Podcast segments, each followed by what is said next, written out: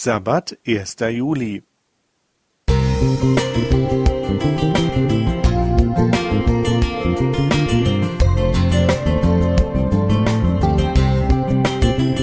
Ein kleiner Lichtblick für den Tag.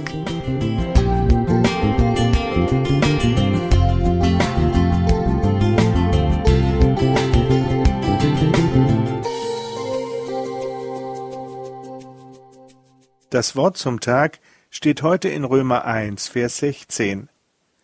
Denn ich schäme mich des Evangeliums nicht, denn es ist eine Kraft Gottes, die selig macht alle, die glauben. Mit dieser Heilsbotschaft beginnt Paulus, der ehemalige Verfolger der Christen, seinen Brief an die Römer. Glaube und Glauben sind die bedeutendsten und entscheidendsten Wörter. Sie bedeuten in der Bibel Festhalten an der Zugehörigkeit zu Gott. Sie beschreiben den Weg aus unserer Verlorenheit zum Reich Gottes. Glauben heißt Ja sagen zur Wahrheit der Heiligen Schrift. Kürzlich hat mich folgendes Zitat von Blaise Pascal sehr angesprochen. Der französische Philosoph und bedeutende Naturforscher lebte von 1623 bis 1662. Er meinte, Gott gibt uns so viel Licht, dass wer glauben will, glauben kann. Und er lässt uns so viel im Dunkeln, dass wer nicht glauben will, nicht glauben muss. Soweit das Zitat. Dazu fiel mir das Wort Jesu ein aus Johannes 8, Vers 12. Ich bin das Licht der Welt. Wer mir nachfolgt, der wird nicht wandeln in der Finsternis, sondern wird das Licht des Lebens haben. Jesus sagt auch, dass es Finsternis gibt.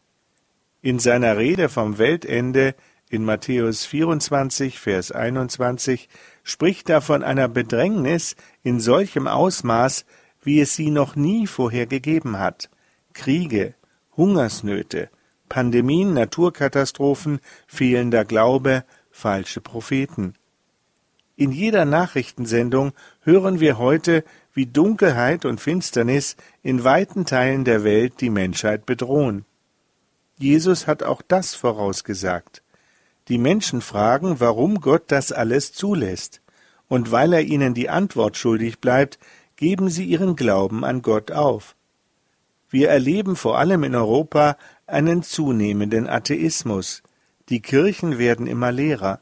Die Atheisten betreiben massive Propaganda. Jesus hat solche Finsternis angekündigt und uns zugleich aufgefordert, am Glauben festzuhalten, um am Ende durch den Glauben ewiges Heil zu erreichen. Jeder Mensch hat die Wahl, glauben oder nicht glauben.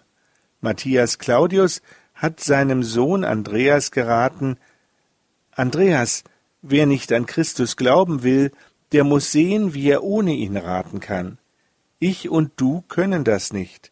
Wir brauchen jemand, der uns hebe und halte, weil wir leben, und uns die Hand unter den Kopf legt, wenn wir sterben sollen. Wir wollen an ihn glauben, auch wenn niemand mehr an ihn glaubt. Joachim Hildebrand Musik